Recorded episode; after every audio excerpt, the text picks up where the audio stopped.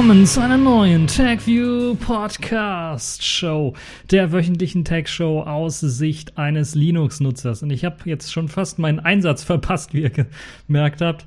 Liegt einfach daran, es ist so heiß draußen. Es ist bei euch auch so heiß.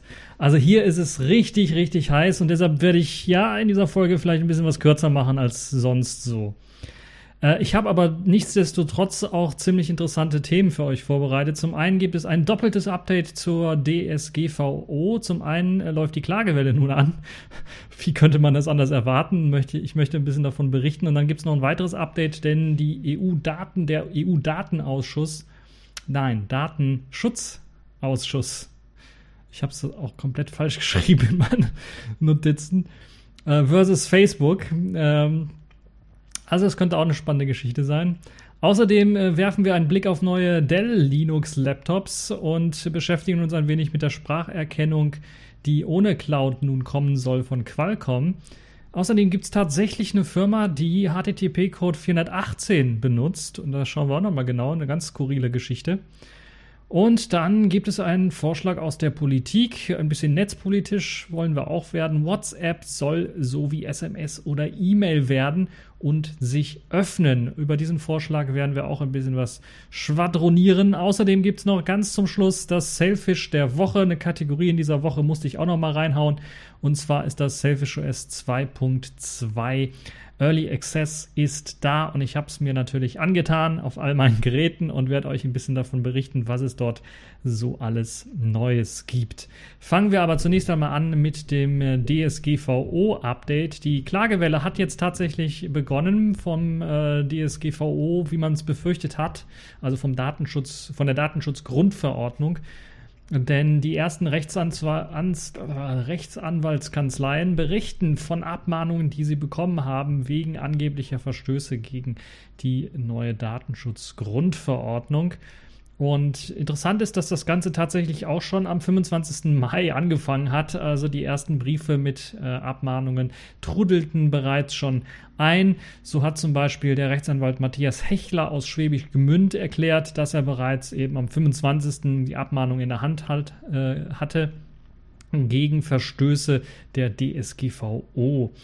Und es ist in zwei Fällen sogar davon auszugehen, dass die Verwendung von Google Analytics ohne Opt-in gerügt worden ist. Also das ist auch eine interessante Geschichte. Habe ich übrigens auch nicht. Ich habe nur Opt-out. Aber verratet das keinem Rechtsanwalt. So, äh, machen wir mal weiter. Also, ähm, in einem Fall sogar das Setzen von Cookies, das beanstandet worden ist. Und äh, generell geht es also angeblich um Fehlerhaftigkeit von der Datenschutzerklärung auch. Und äh, es wird eine Frist von zwei Tagen oder so irgendwie nur gelassen, um das zu beheben. Also ist auch schon krass. Also es hat schon richtig angefangen, wie alle befürchtet haben, dass das ein Festspiel für die Abmahnanwälte sein könnte. Und so sieht es auch aus. Momentan sieht es so aus, dass es eher ja, sich bekämpfende Konkurrenzfirmen sind. Also Firmen, Unternehmen klagen gegen Mitbewerber, so könnte man das auch zusammenfassen.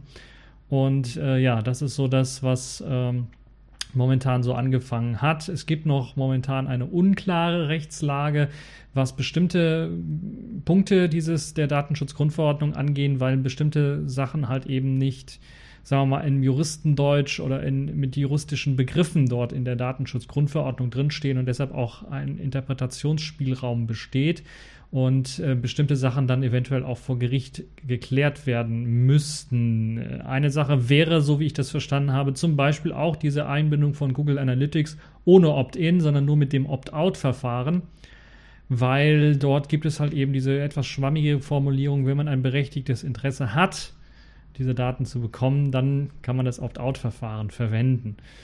Und da ist halt die Frage, was ist ein berechtigtes Interesse? Und da müsste man das eventuell vor Gericht klären. Also es wird noch ziemlich interessant. Es sieht aber momentan tatsächlich so aus, dass es eher Firmen sind, die sich gegenseitig irgendwie in die Knie klagen und nicht die der, was weiß ich, der äh, Gartenzücht, nee, der, der Kleingartenverein ist oder äh, der Brieftaubenverein oder äh, der Pflanzenzüchterverein oder was auch immer. Also die kleinen äh, Privatleute oder die privaten kleinen Vereine Fußballvereine oder sowas sind jetzt nicht davon betroffen, wobei das natürlich auch eine spannende Geschichte sein könnte, wenn der, ja, was ich, der Zweitplatzierte in der Tabelle den Erstplatzierten einfach mal verklagt. Ach, ja, also es gibt ziemlich interessante Geschichten, was das angeht und ich bin äh, mir sicher, dass äh, wir noch sehr, sehr viel von diesen Klagen dann sehen werden, die dann vielleicht das eine oder andere Mal auch ein bisschen was spektakulär enden könnten.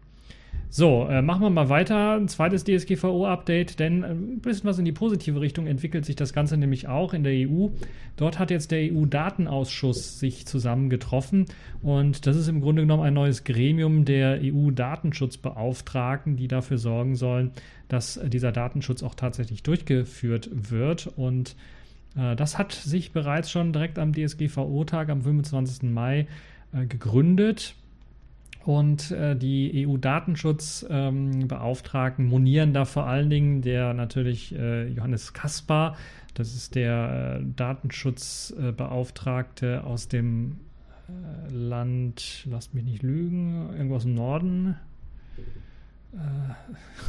ich bin mir nicht mehr ganz sicher, aber er ist ein Datenschutzbeauftragter. Er rückt vor allen Dingen, er war derjenige, der es verboten hat, dass Facebook seine Daten weiterhin an WhatsApp, äh, mit WhatsApp teilt oder andersherum WhatsApp mit Facebook teilt. Und das hat äh, Facebook aber wahrscheinlich nicht so richtig davon abgehalten. Jetzt gibt es vom Aktivisten Max Schrems bereits eine erste Klage, die eben gegen diese Einwilligungsklausel von Facebook, Google, Instagram, WhatsApp äh, ähm, bei den europäischen Kontrollbehörden äh, dagegen äh, vorgehen soll. Mm, und es gibt auch, und das ist ziemlich interessant, Interesse bei diesen Datenschutzbehörden, bei, dieser, bei diesem neuen Datenschutzgremium der EU, dass äh, man das, was Facebook zum Beispiel gerade macht, äh, mit dem Abgleich zwischen WhatsApp-Daten und Facebook-Daten nochmal genauer kontrollieren und untersuchen soll, ob das überhaupt äh, möglich ist. Und natürlich, man möchte auch vor allen Dingen äh, dann prüfen, ob diese Alles- oder Nichts-Regel, die Facebook, also das, was Max Schrems quasi eingereicht hat, als Beschwerde diese Alles- oder Nichts-Regel. Das heißt, entweder du stimmst dem Ganzen zu oder wir löschen alles, was, wir von dir hatten, äh, dass das auch nicht zulässig sein dürfte, dass es zumindest eine, eine Möglichkeit geben sollte, auf die vorhandenen Daten zugreifen zu können, ohne dass man die neuen Datenschutzbestimmungen dann ähm, abnicken muss. Ähm, es ist eine Bewährungsprobe für den Datenschutzausschuss, muss man ganz ehrlich sagen. Also der muss sich jetzt bewähren weil ansonsten macht er ja keinen Sinn, wenn er eben einknickt vor diesen großen äh, Konzernen. Und äh, es wird eine sehr interessante Geschichte werden.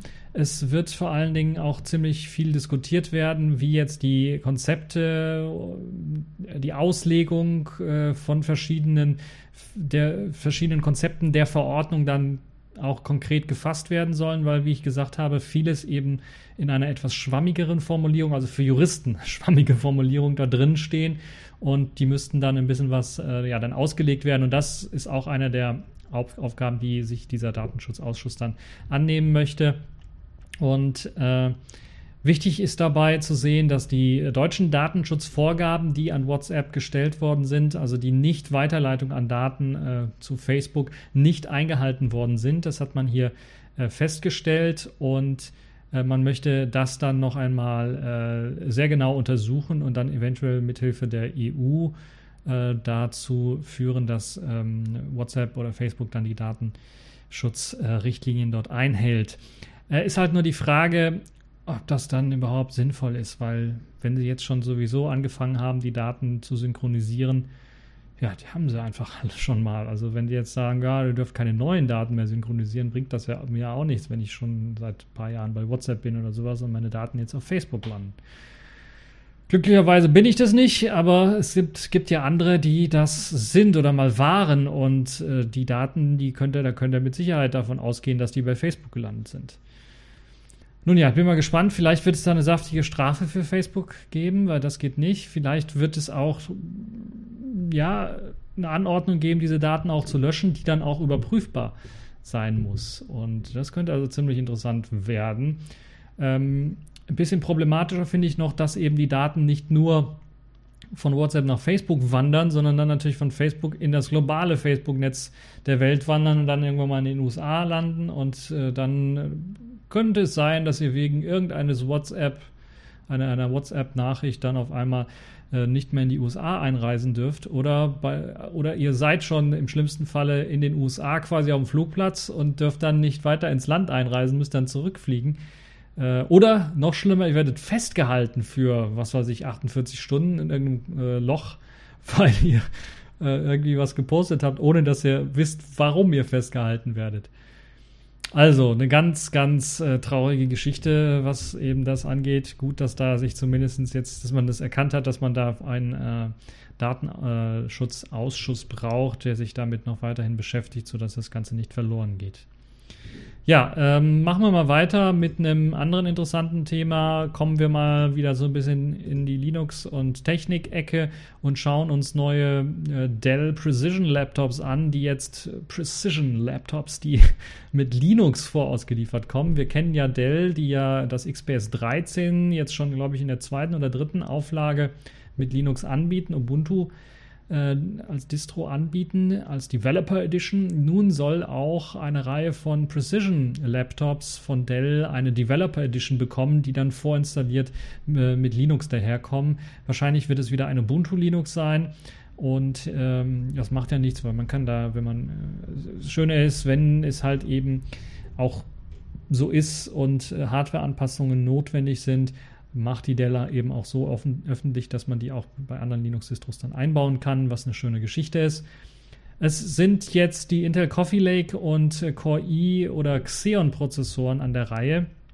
Das ist eine schöne Geschichte, weil man kriegt dann auch ziemlich aktuelle Hardware, ziemlich leistungsfähige Hardware in diesen Laptops und das ist äh, sicherlich sehr, sehr schön. Es fängt an mit dem Einsteigermodell, das es zurzeit mit Ubuntu bereits schon gibt, das Precision 3530. Das soll allerdings zunächst einmal nur in den USA erstmal erscheinen. Im deutschen Online-Shop von Dell ist das Gerät momentan nur mit Windows äh, zur Verfügung, steht das da nur zur Verfügung. Dell hat aber neben seinem XPS aber auch schon Precision Laptops mit Linux in Deutschland und Europa verkauft. Das vielleicht auch mal so als äh, kleine Anmerkung noch für die Leute, die es nicht gewusst haben. Es kann also durchaus sein, dass wir demnächst ein vorinstalliertes Ubuntu auf diesen Dell Precision Laptops sehen. Äh, das 3530 ist ein 15 Zoll Gerät, kommt mit dem Coffee Lake Chip als Core i oder Xeon CPU daher. Das heißt, ihr könnt euch das da selber konfigurieren, wie ihr das kennt von Dell. Ihr könnt bis zu 32 GB reinpacken. Ihr könnt eine bis zu 2 Terabyte PCI Express äh, SSD reinpacken oder Festplatte. Gibt es da Festplatten PCI Express? Ich glaube, SSD ist nur. Zusätzlich dazu gibt es dann auch noch eine, ja, macht ja auch Sinn, PCI Express ist das so klein. Das können nur SSDs sein. Naja, zusätzlich gibt es noch eine Nvidia Quadro P600 mit 4 GB ähm, eigenem Speicher und zur Videoangabe Ausgabe gibt es dann einen VGA bzw. einen HDMI-Anschluss, der kann auch die 2.0er-Version. USB-A-Anschluss gibt es, USB-C mit optionalem Thunderbolt, äh, eine RJ45-Buchse, also LAN, Ethernet könnt ihr auch ebenfalls benutzen. Und es gibt sogar einen Smartcard-Reader, den ihr benutzen könnt, falls das gewünscht ist für Firmen beispielsweise, könnte das interessant sein. Ja, dann gibt es noch die etwas größere Variante 5530, die ist etwas dünner und leichter, kommt allerdings auch als 15 Zoll Gerät, Mobile Workstation daher, 15,6 Zoll äh, mit einem äh, ja, mit, einem, mit einer normalen Außenmaße von einem 14 Zoll Gerät im Grunde genommen. Also schön schlank und äh, das sorgt halt eben dafür, dass man sehr dünne Displayränder hat und so weiter und so fort. Äh, eine Nvidia Quadro P2000 passt dort rein. Äh, 4, Giga, 4 Terabyte äh, SSD Speicher. Thunderbolt 3 ist mit dabei mit 4 PCI Express Lanes.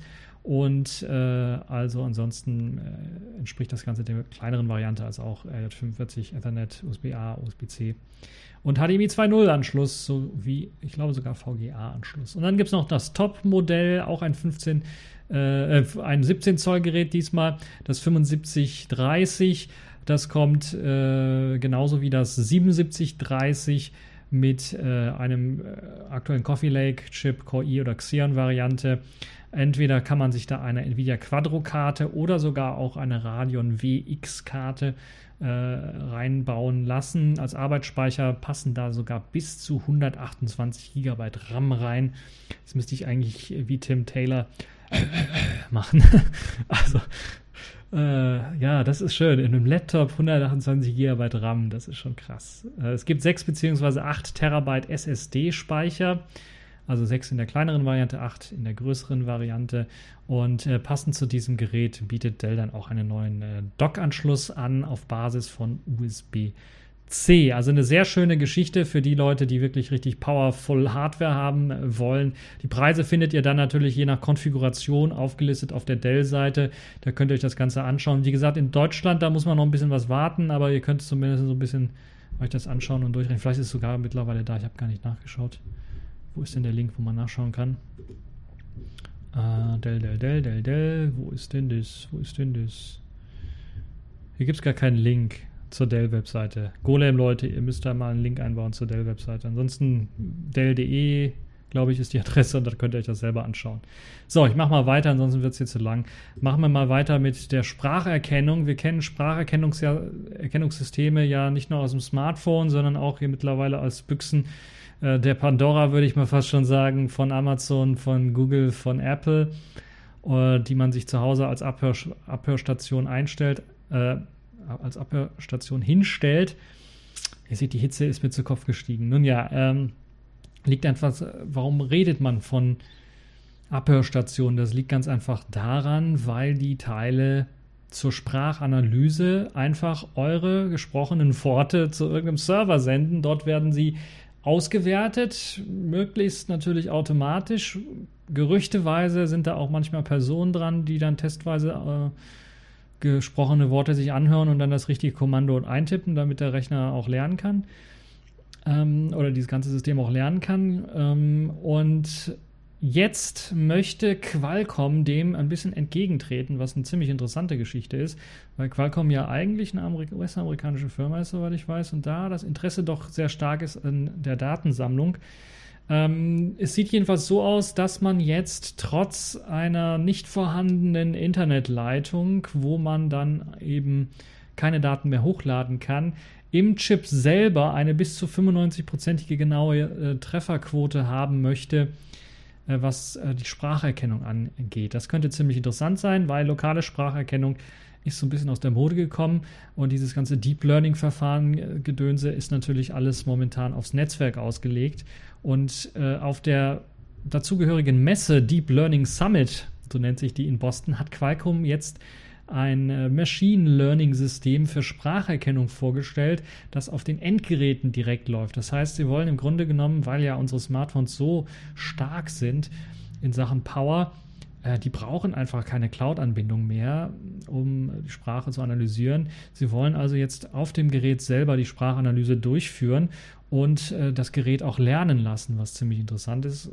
Es ist natürlich jetzt die Frage, wie sieht das aus? Die Spracherkennung, die ja über die Cloud läuft, hat den großen Vorteil, dass rund um die Welt Leute dort quasi äh, Dateninput liefern und dadurch natürlich das System deutlich schneller und besser lernen kann, als wenn es halt nur auf einem Smartphone laufen würde. Also kann es durchaus sein, dass es einen Backchannel gibt, um die Spracherkennung besser machen zu können. Es ist zumindest erstmal so, dass man jetzt das Ganze vorgestellt hat, äh, dass man ähm, diese wesentlich leistungsfähigere Cloud-Infrastruktur nicht unbedingt braucht, sondern dass sie optional werden, werden soll. Und das ist ziemlich interessant, weil dann die gesprochenen Wörter direkt auf dem Gerät mit Hilfe auch wieder von Deep Learning, also der gleichen Technologie, die dann jetzt in der Cloud, in der Cloud verarbeitet wird, dann auf dem Gerät ausgeführt werden könnte und dort eben dann auch die passende Antwort zurückliefern könnte. Das System besteht aus zwei neuronalen Netzen, die äh, dann auf dem Smartphone laufen sollen oder auf dem Endgerät laufen sollen. Und dazu zählt ein Recurrent äh, Neural Network, RNN, das selbst wiederum aus einem neuronalen Netz und einem zweiten prüfenden neuronalen Netz bestehen soll. Also das macht auch immer Sinn, dass eins die normale Arbeit macht und ein anderes dann nochmal als Prüfsumme quasi dienen soll, um zu gucken, ob das tatsächlich äh, alles richtig funktioniert hat. Und die zweite Komponente ist dann ein ganz normales, herkömmliches neuronales Netz. Also wir haben ein neuronales Netz, ähm, äh, Recurrent Neural Network, RNN, das aus zwei neuronalen Netzwerken besteht, einem normalen und einem prüfenden. Und dann gibt es noch ein zweites normales neuronales Netz.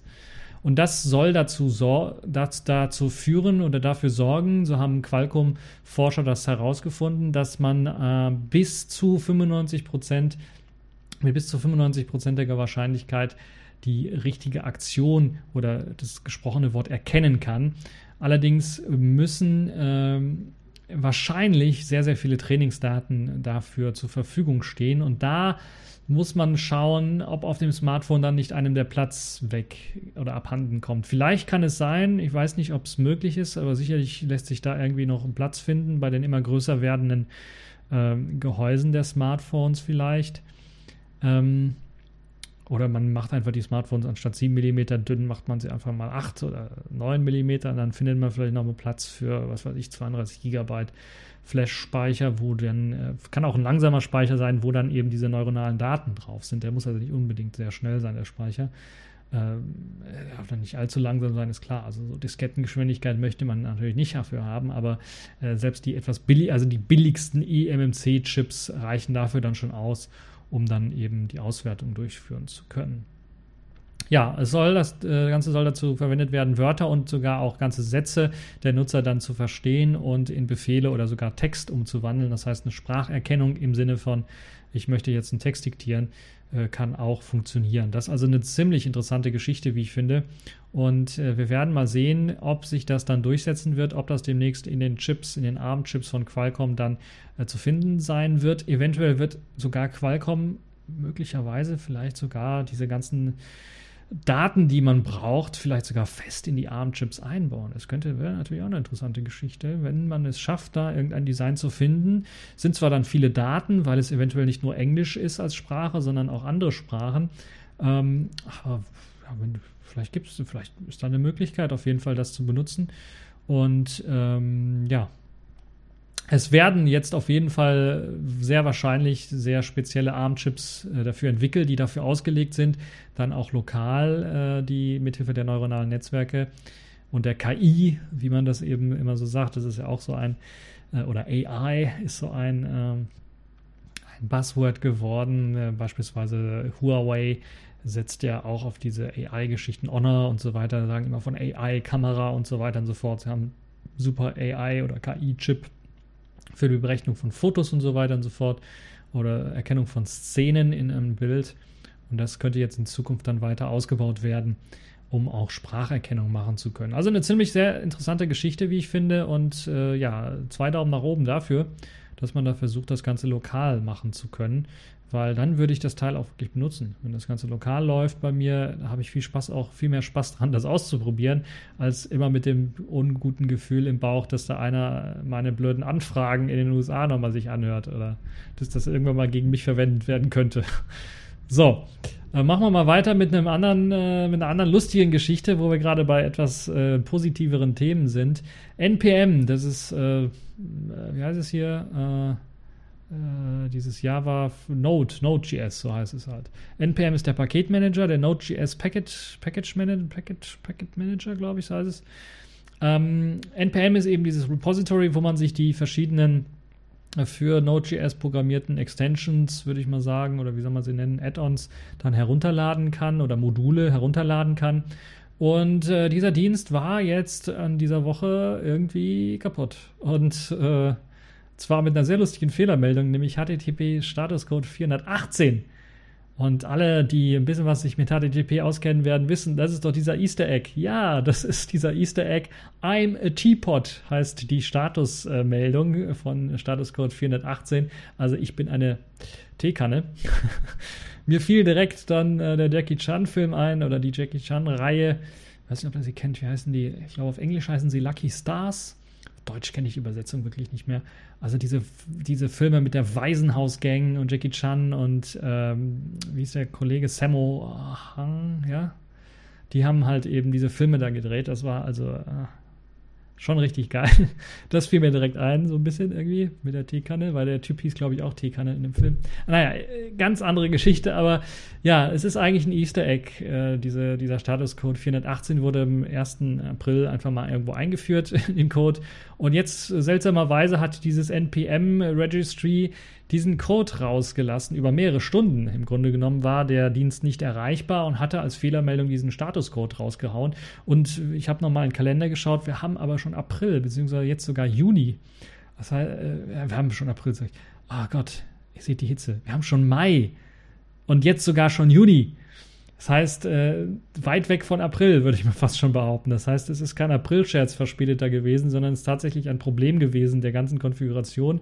Es hat halt eben dazu geführt, dass äh, mehrere Berichte gab es auch auf, auf GitHub, äh, was das angeht, äh, dass eben äh, ähm, wenn man versucht hat, die Portnummer 443 an den Host-Header, der an den Host-Header angehangen worden ist, darauf zuzugreifen, ähm, hat NPM Registry irgendwie was falsch gemacht und hat dann, äh, wenn das Ganze, wenn man darauf zugreifen wollte, dazu geführt, dass äh, der Serverdienst der NPM Registry derart verwirrt war, dass eben schlicht und weg der HTTP-Code 418 als Antwort zurückkam.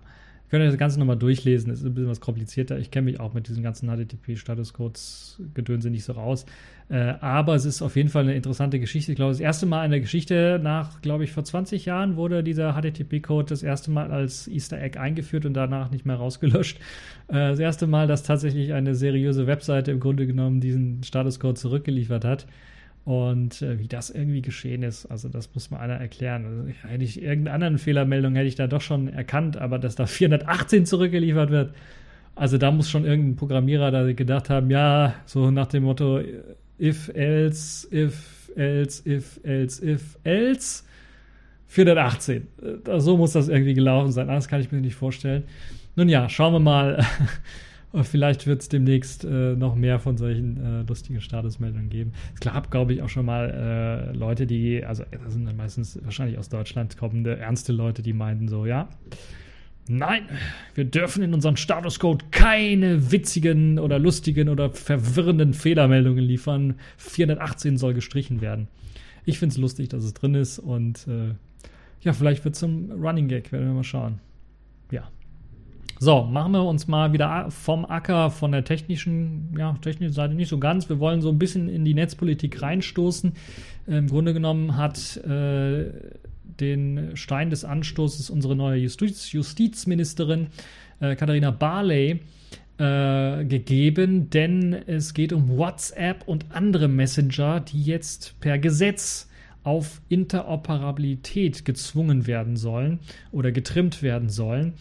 Und viele haben jetzt hier aufgeschrieben, das geht doch nicht, wir können doch nicht sagen, WhatsApp soll sich öffnen für andere. Wie sieht denn das aus? Da geht doch das Geschäftsmodell komplett kaputt. Das kann doch nicht sein, dass jetzt einfach Fremde auf Kosten von WhatsApp dann irgendwie auch Daten austauschen können.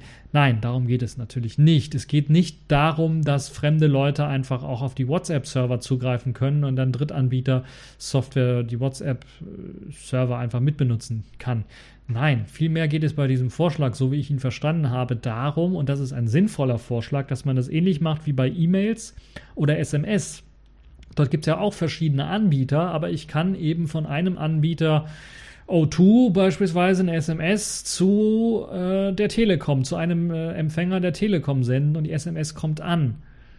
Und so soll es eben hier auch funktionieren, dass eben Facebook für WhatsApp eine Schnittstelle schafft, die eben den Austausch mit anderen Messengern ermöglicht, so dass ich eben bei Signal meine Nachricht abschicken kann und die dann an meinem Kontakt per WhatsApp ankommt.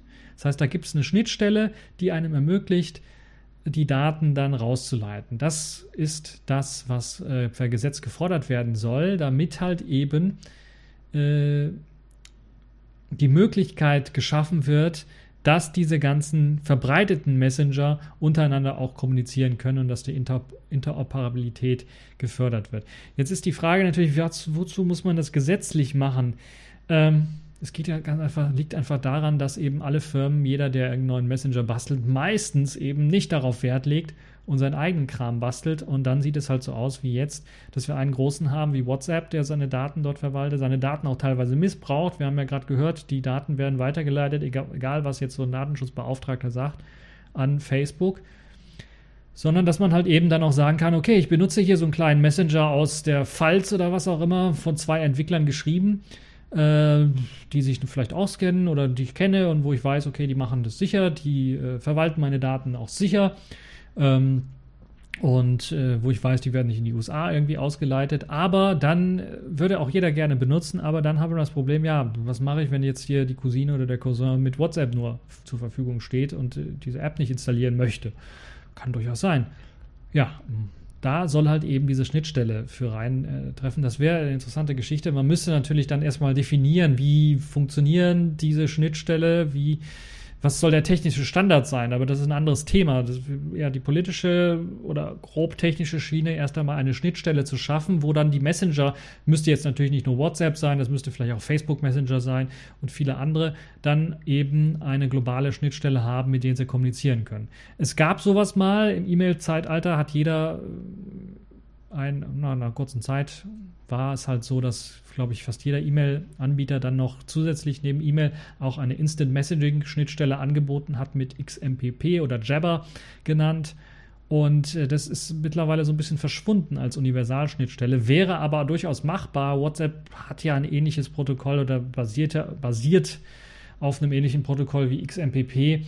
Ähm, also da wäre auf jeden Fall eine Möglichkeit äh, geschaffen. Die Verschlüsselung, Omemo benutzt das Verschlüsselungsprotokoll von Signal und äh, WhatsApp benutzt es, Signal benutzt es sowieso.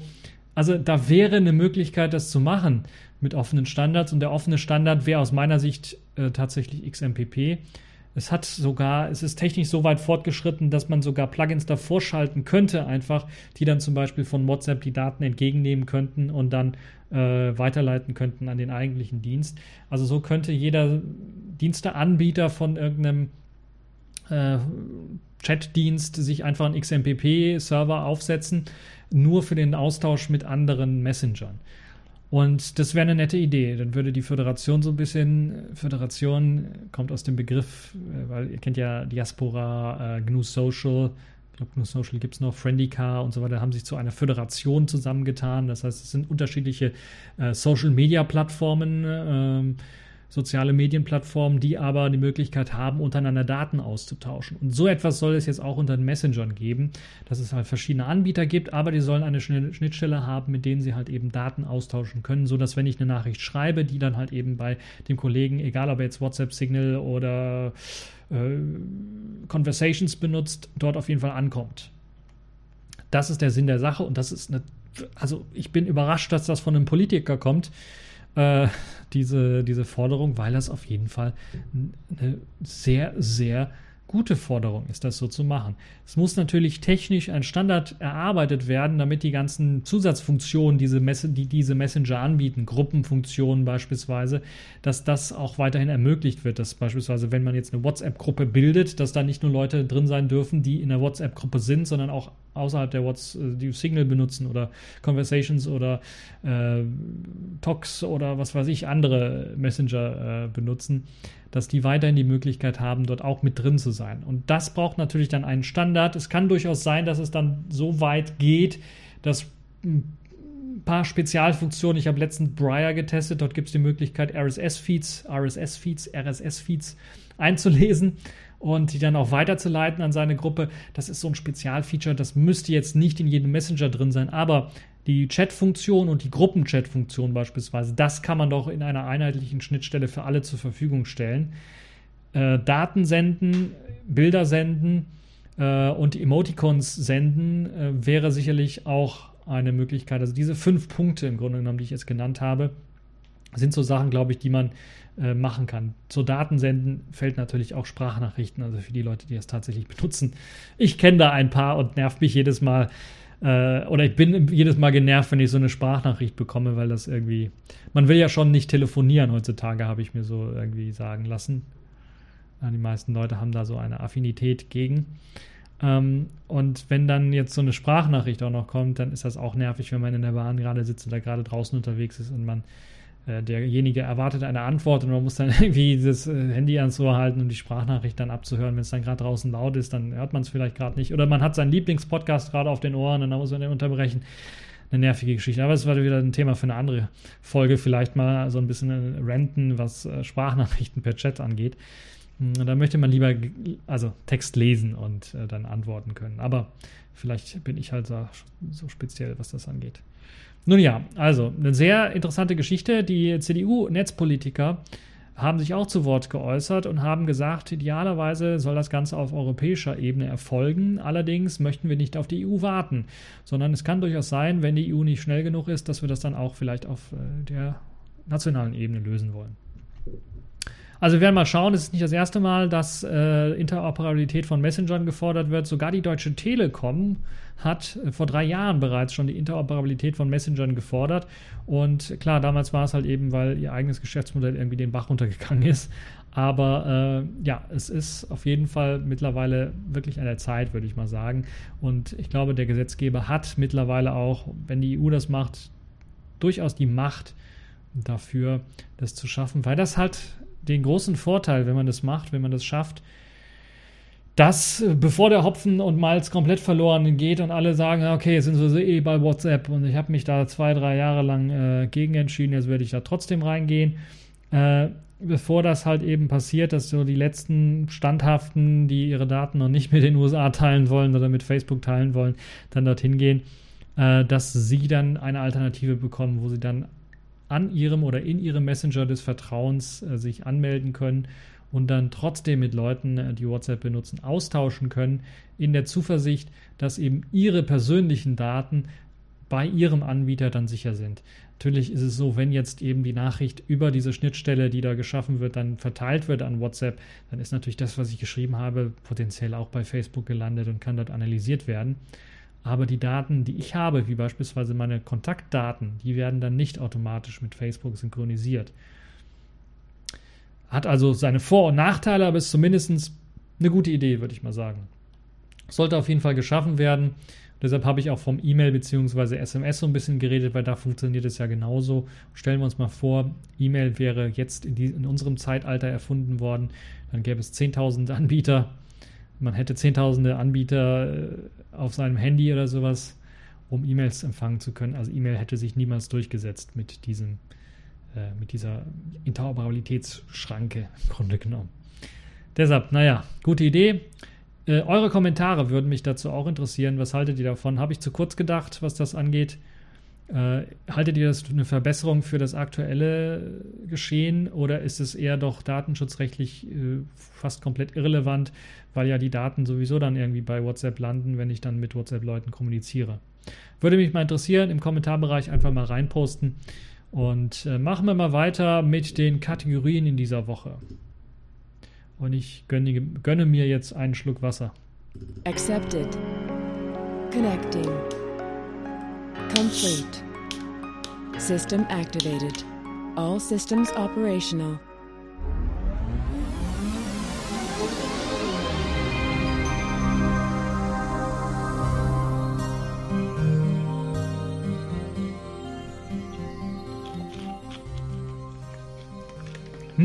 Lecker, warmes Wasser. Hätte das vielleicht doch in den Kühlschrank stellen sollen. Äh, nun ja, apropos Kühlschrank. Ähm, Hätte ich jetzt auch hier gerne. Äh, nun ja, ähm, machen wir mal weiter mit Sailfish der Woche. Dort ist nämlich die neue Selfish OS Version 2.2.029 im Early Access herausgekommen und das ist eines der größten Selfish OS Releases seit der Version 2.0, würde ich mal sagen. Also ein großer Sprung. Nun ja, seit der Version 2.1 vielleicht. 2.0 gab es schon, dann 2.1 weil man jetzt tatsächlich wieder einen großen Sprung gemacht hat, einen großen Sprung gewagt hat, viele Sachen geändert hat und ich möchte euch so ein bisschen vortragen, was sich alles dort geändert hat. Ich keine Angst, ich werde nicht alles vortragen, was in dem Changelog drin steht, aber so ein bisschen die Highlights, die ich mir rausgesucht habe, ist im Grunde das gleiche, was ich schon im englischsprachigen Video gemacht habe. Äh, wenn ich schon mal die Arbeit mir gemacht habe, und die Notizen aufgeschrieben habe, kann ich das jetzt auch mal ins Deutsche hier übersetzen für euch so ein bisschen und erklären, was es dort alles an Neuigkeiten gibt und vielleicht auch mal meine ersten Erfahrungsberichte mit der neuen Version heraushauen. Zum allerersten Mal äh, wollen wir, oder zum aller, zuallererst wollen wir über die Verbesserungen im Xperia X reden.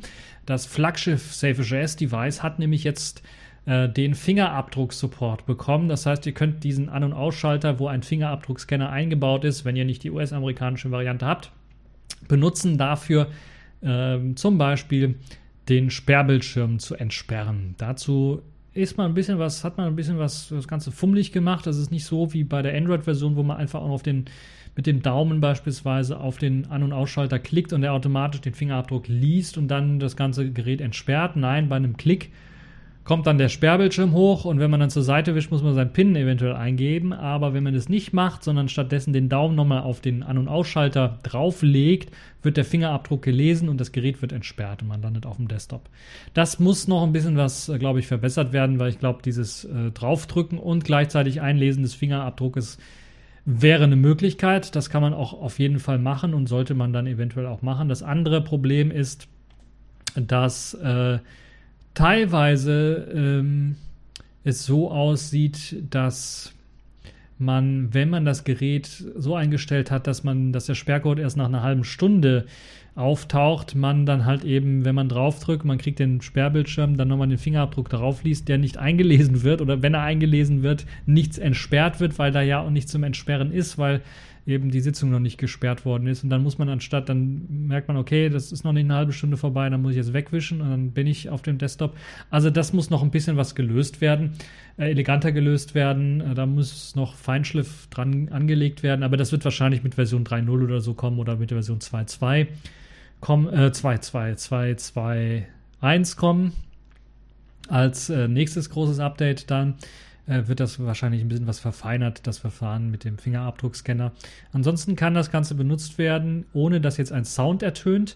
Vorher war es immer so, wenn ich äh, mein Gerät entsperrt habe mit dem PIN-Code, äh, was ja damals nur möglich war, äh, war, sah es so aus, dass äh, dann ja dann auch ein Sound ertönt ist, das jetzt entsperrt worden ist. Das hat man jetzt ersetzt durch eine Vibration ähnlich wie wenn man das Gerät sperren möchte, schnell drückt man zweimal schnell den Power, die Power-Taste, dann wird gesperrt, dann kommt ein Vibrationsalarm ähm, im Grunde genommen, der dazu führt, dass man äh, merkt, okay, das Gerät wurde jetzt gesperrt und das gleiche verwendet man jetzt eben für das Entsperren auch.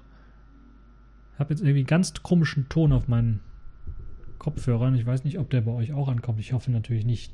Vielleicht wird er sogar rausgefiltert, wenn ich das ordentlich mache. Keine Ahnung, wer da kommt. Ich habe keine anderen Geräte hier. Vielleicht ist irgendein Gerät in der Hitze hier äh, äh, versagt in der Hitze hier vielleicht.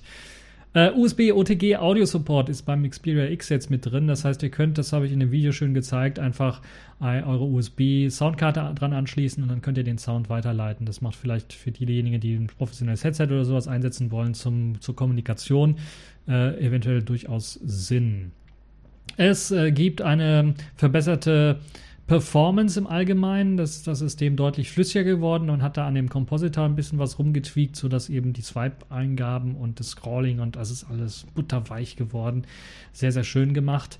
Gleichzeitig hat man auch noch ZRAM als Swap an, äh, aktiviert oder angeschaltet. Das sorgt halt eben dafür, dass man noch mehr Anwendungen auf dem Gerät ausführen kann, ohne dass halt eben äh, Anwendungen geschlossen werden, weil man dann als Backup eben ZRAM noch als Swap hat, wo dann hinausgeswappt werden kann oder herausgeswappt werden kann. Das äh, Fokussieren mit der Kamera ist deutlich besser geworden. Ich hatte euch ja mal diesen Workaround gezeigt, wie man dort die Kamera dazu bringen kann, dass sie nicht immer automatisch fokussiert, also kontinuierlich fokussiert, sondern dass man nur, wenn man tappt oder den, den Knopf drückt, den Fokusmodus aktiviert. Das ist jetzt hier jetzt auch der Fall. Ist standardmäßig so aktiviert worden. Für den Fotomodus, im Videomodus ist der kontinuierliche Fokus weiterhin aktiv. Die Framerate, Framerate, die Bildrate beim Aufnehmen von Videos ist jetzt variabel gestaltbar, weil eben die Frontkamera zum Beispiel keine 30 Bilder pro Sekunde schafft, sondern ein bisschen was drunter. Und dort gibt es jetzt eben die Möglichkeit, das variabel zu schalten. Das heißt, es würde dann variabel funktionieren. Ob das bei eurem bei eurem Videoaufnahmeprogramm oder bei eurem Videoschnittprogramm dann äh, zu Problemen führt, müsst ihr selber mal schauen. Aber man kann es zumindest dann irgendwie, glaube ich, runterregeln. Ich weiß es nicht, müssen wir mal schauen wie das dann wird. Apropos Kamera, es gibt noch ISO 1600 für die Leute, die auch im Dunkeln Bilder schießen wollen. Ähm, klappt auch ordentlich. Auf dem Xperia X wurde auch das Qt WebKit äh, Gedönse geupdatet. Da gab es ja diesen Ruckler-Bug und das wurde jetzt geupdatet. Ich habe da ja auch äh, ein bisschen was rumgefixt und dieser Fix ist jetzt auch mit eingeflossen. Leider noch nicht die neue Qt WebKit 5212er Version, sondern noch die alte 562er oder 3er Version. Aber zumindest das Ruckeln ist jetzt abgeschaltet worden. Das macht sich auch bemerkbar in allen äh, Anwendungen, die Qt WebKit ähm, basierend sind oder verwenden. Das einfach verwenden, wie beispielsweise E-Mail-Programm, das dann deutlich flüssiger läuft. Ja, dann sehr schön, äh, ist mir auf dem Xperia X aufgefallen, ist aber bei anderen Geräten auch so. Wenn ich jetzt einen Podcast mir anhöre oder Musik höre und es kommt eine E-Mail-Benachrichtigung oder eine SMS oder eine Chat-Benachrichtigung rein, war es halt immer so, es hat eben für eine Sekunde pausiert, den, den Chat-Benachrichtigungston abgespielt und dann wieder die Musik weiter abgespielt. Das ist jetzt behoben worden. Jetzt wird eben der Benachrichtigungssound über den eigentlichen Sound gelegt. Und das sorgt halt für eine etwas flüssigere Wiedergabe. Also es wirkt halt nicht so ein bisschen komplett fehl am Platz. Das ist eine schöne Geschichte. Ganz zum Schluss, Xperia X Dual SIM ist jetzt auch mit supported. Das heißt, falls ihr eine Dual SIM Variante habt, könnt ihr euch demnächst das Sailfish X eben auch auf diese Dual SIM Variante äh, packen. Ganz allgemein gibt es eine neue Alien Dalvik Version, also die Android Runtime wurde geupdatet und ihr habt dort die Möglichkeit äh, jetzt äh, ähm, besser mit Android-Applikationen zu arbeiten. Zum einen wurden die Benachrichtigungen dahingehend erweitert, äh, dass sie das Display jetzt nicht mehr aufwecken, falls in der Android-App nicht explizit eingestellt worden ist, dass diese Benachrichtigung per Sound oder per Vibration erfolgen soll dann wird eben das Gerät nicht mehr aufgeweckt. Das war damals der Fall und das hat irgendwie keinen Sinn gemacht. Deshalb hat man das jetzt eingeführt. Außerdem wurde ein Memory Leak gefixt, der dafür sorgt, dass das äh, Alien Dalvik dann nicht mehr so viel Arbeitsspeicher frisst. Ganz allgemein, was Benachrichtigungen angeht, gibt es jetzt die Möglichkeit, dass Benachrichtigungen auch äh, Fortschrittsbalken haben können. Das merkt man nicht nur an den äh, ganz normalen nativen Anwendungen. Wenn die was runterladen, kriegt es, kriegt es einen Fortschrittsbalken, wenn man was runterlädt. Oder auch, äh, wenn Android-Apps irgendwie einen Fortschrittsbalken brauchen, wird er dort angezeigt. Eine schöne Geschichte. Es gibt eine neue, komplett überarbeitete Oberfläche für Gallery, zumindest für Teile der Gallery, also die Fotoanwendung.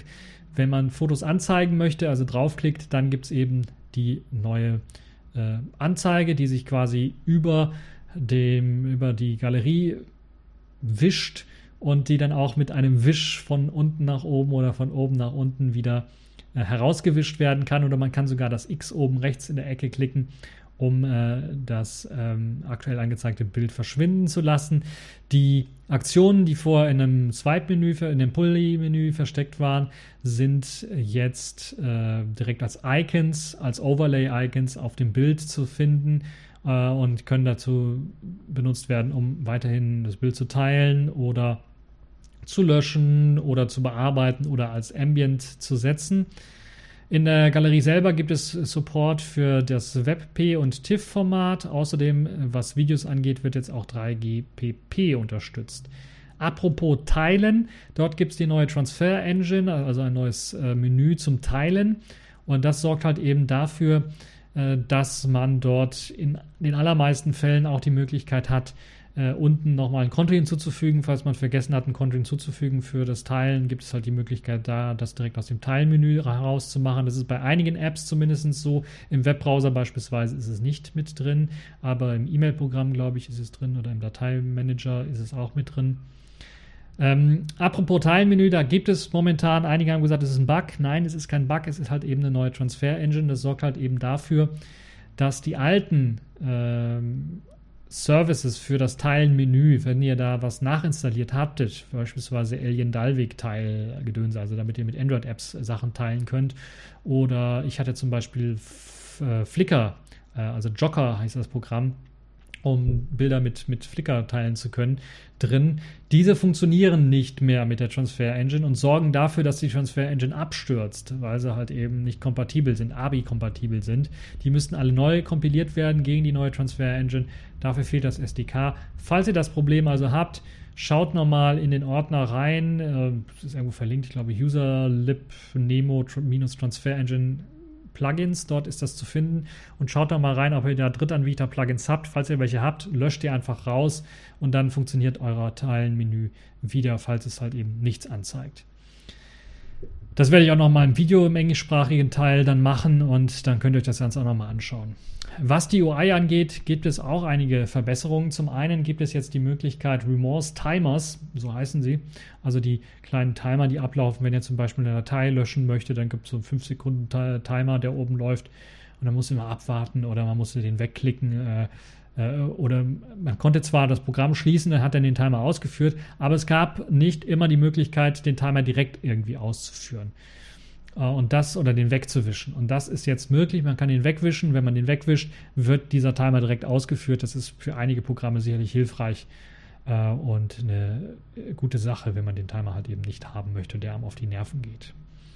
Sehr schön ist in der UI jetzt mit integriert ist die Möglichkeit, auch manuell neue Netzwerke hinzuzufügen. Das war ja vorher nicht möglich. Vorher gab es zumindest grafisch nicht die Möglichkeit, manuell neue Netzwerke hinzuzufügen. Gerade bei versteckten Netzwerken macht das ja Sinn.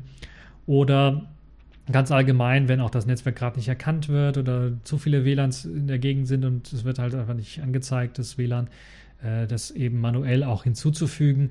Das ist sehr schön, dass das mit integriert ist. Da gibt es einen einfachen Dialog, wo man das hinzufügen kann. Und es gibt auch noch einen erweiterten Dialog, wo man noch viel mehr Sachen einstellen kann, wie zum Beispiel auch direkt einen Proxy, was sehr schön ist. Ja, ähm, in Sachen Keyboard gibt es eine Neuerung. Das Emoji-Keyboard ist in einer Beta-Version e- erschienen. Das heißt, jetzt direkt, ohne dass ihr das nachinstallieren müsst, habt ihr die Möglichkeit, Emojis in Android sowie Selfish S nativen Anwendungen einzufügen. Man hat darauf geachtet, dass das Ganze erstmal ist noch eine Beta, also ist noch nicht komplett fertig, Feature Complete. Es fehlen noch viele Emojis, die man vom Emoji-Keyboard her kennt, das ja ein Drittanbieter-Plugin war oder ist äh, falls ihr eben das noch verwenden wollt, könnt ihr das weiterhin verwenden. Aber das Emoji Keyboard selber achtet insbesondere erst einmal in seiner ersten Beta-Inkarnation in Selfish S darauf, dass eben die Emojis kompatibel sind mit Android auch äh, und äh, nicht nur mit Selfish S. Also, schöne Geschichte, dass das mit an Bord ist für alle diejenigen, die vorher vielleicht nichts davon gewusst haben, dass es da ein Emoji Keyboard extra auch als Drittanbieter-Plugin gibt. In, äh, also Emoji Keyboard, wer das aktivieren möchte, kann das unter den Einstellungen äh, der Tastaturen machen, wo ihr eben Tastaturlayouts hinzufügen könnt. Dort findet ihr auch das Emoji Keyboard. In Sachen Videos wurde einiges verbessert. Da ist jetzt der G-Streamer auch wieder von mir, der Bug, der, den ich äh, gefixt habe für G-Streamer. Der wurde jetzt auch äh, dort mit einge oder wurde auch aufgenommen und ist jetzt mit drin. Sorgt halt eben dafür, dass wenn man YouTube-Videos streamt oder sowas, das Ganze nicht mehr zu stottern anfängt. Zumindest äh, in Großteilen nicht mehr zu stottern anfängt. Also für die Leute, die eine wirklich sehr schlechte Internetanbindung haben, äh, da hilft also, ist Hopfen und Malz verloren, da kann also sowas auch nicht helfen. Apropos Hopfen und Malz, ah, ich habe Durst. Machen wir weiter. Äh, der mh, mm, Taschenrechner hat die neue Funktion bekommen, dass man jetzt Ergebnisse auch kopieren kann. Sehr schöne Geschichte. Der Dateimanager, der so ein bisschen versteckt unter der Speicherauslastungsanzeige dort im, im, äh, im äh, Pulli-Menü, der hat jetzt die Möglichkeit, auch ZIP-Dateien zu extrahieren. Das ist jetzt nicht nur im Dateimanager so, sondern das ist eine allgemein, gibt es einen Entpacker im Grunde genommen, der dort eingebaut ist. Also eine sehr schöne Umsetzung, wie ich finde, basiert auf äh, den KDE Frameworks 5 Bibliotheken und erlaubt es nicht nur ZIP-Dateien, sondern auch TAR, GZ, TAR, äh, BZ2 und TAR-XZ-Dateien ähm, auszupacken oder sogar auch einzusehen. Und das Schöne ist, es können auch Drittanbieter ähm, das Ganze einfach benutzen. Über XDG-Open kann man einfach äh, die Dateien äh, aufrufen und die werden dann mit dem ZIP-Programm geöffnet. Also ihr müsst nicht euren eigenen Entpacker im Dateimanager schreiben oder äh, für euer Programm schreiben, sondern ihr könnt jetzt auf den globalen setzen. Zwei Daumen nach oben dafür. Die Kontakte-Anwendungen wurde gefixt. Dort gab es ja Crashes in der letzten Version 2.1.4. Wenn man da Details geändert hat von einem Eingabefeld, ist das ganze Programm gecrashed. Das ist jetzt gefixt worden. Das E-Mail-Programm wurde dahingehend erweitert, dass es jetzt einen etwas schöneren äh, Indikator für den, für den Download von Anhängen anzeigt. Man kann jetzt sogar bei größeren Anhängen sagen, ich möchte den Download abbrechen. Und natürlich funktionieren auch die ZIP-Anhänger hier, die dann automatisch im ZIP-Programm angezeigt werden. Das ZIP-Programm ist übrigens so gelöst, dass man dort nicht nur entpacken kann, sondern dass man sich den Inhalt vorher anzeigen lassen kann. Äh, aber man kann sich keine Vorschau von den Inhalten dann ähm, generieren lassen, beispielsweise eine Textdatei ohne Entpacken einfach mal anzeigen, sondern wenn man da draufklickt auf die Textdatei, gibt es dann nur die Option, das Ganze zu entpacken. Dann gibt es noch ein paar weitere Fixes insgesamt, was Bluetooth beispielsweise betrifft, soll das deutlich stabiler laufen. VPN ist aus der Beta-Version, aus der Beta-Phase raus, sollte jetzt stabil laufen. Ich habe es selber noch nicht getestet, aber müsste funktionieren.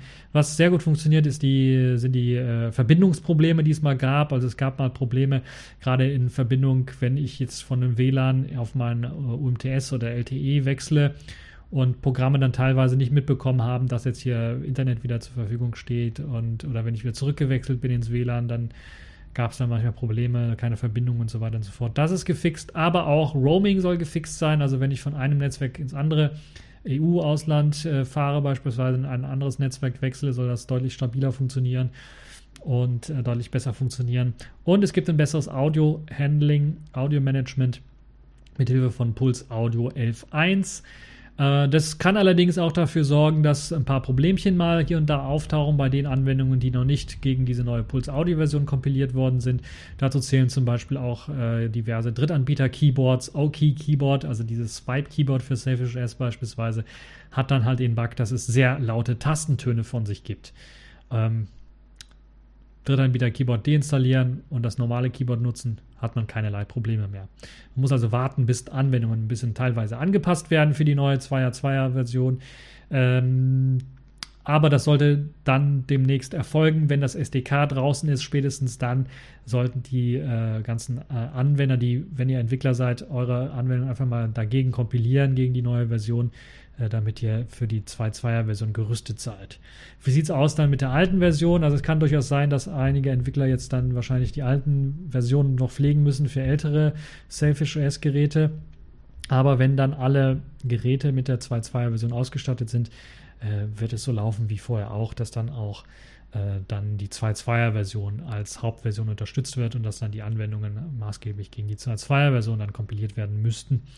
Und ähm, also wir werden mal schauen, wie sich das entwickeln wird. Ich hoffe, dass das kein großes Versionschaos geben wird mit der Version. Vielleicht gibt es auch ein paar Fixes noch, die man machen kann, die Yola machen könnte jetzt in der Early Access Phase oder die mit der Version 2.2.1 vielleicht dann spätestens eingeführt werden können, um ältere Software irgendwie kompatibel zu machen.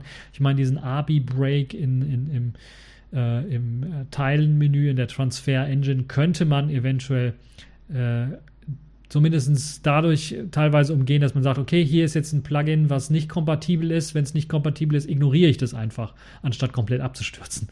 Wäre eine der einfachsten Möglichkeiten. Das andere wäre einfach mal ein Kompatibilitätslayer dazu schreiben, dass die API nicht breakt, an die API nicht bricht, in einem Deutschen. So.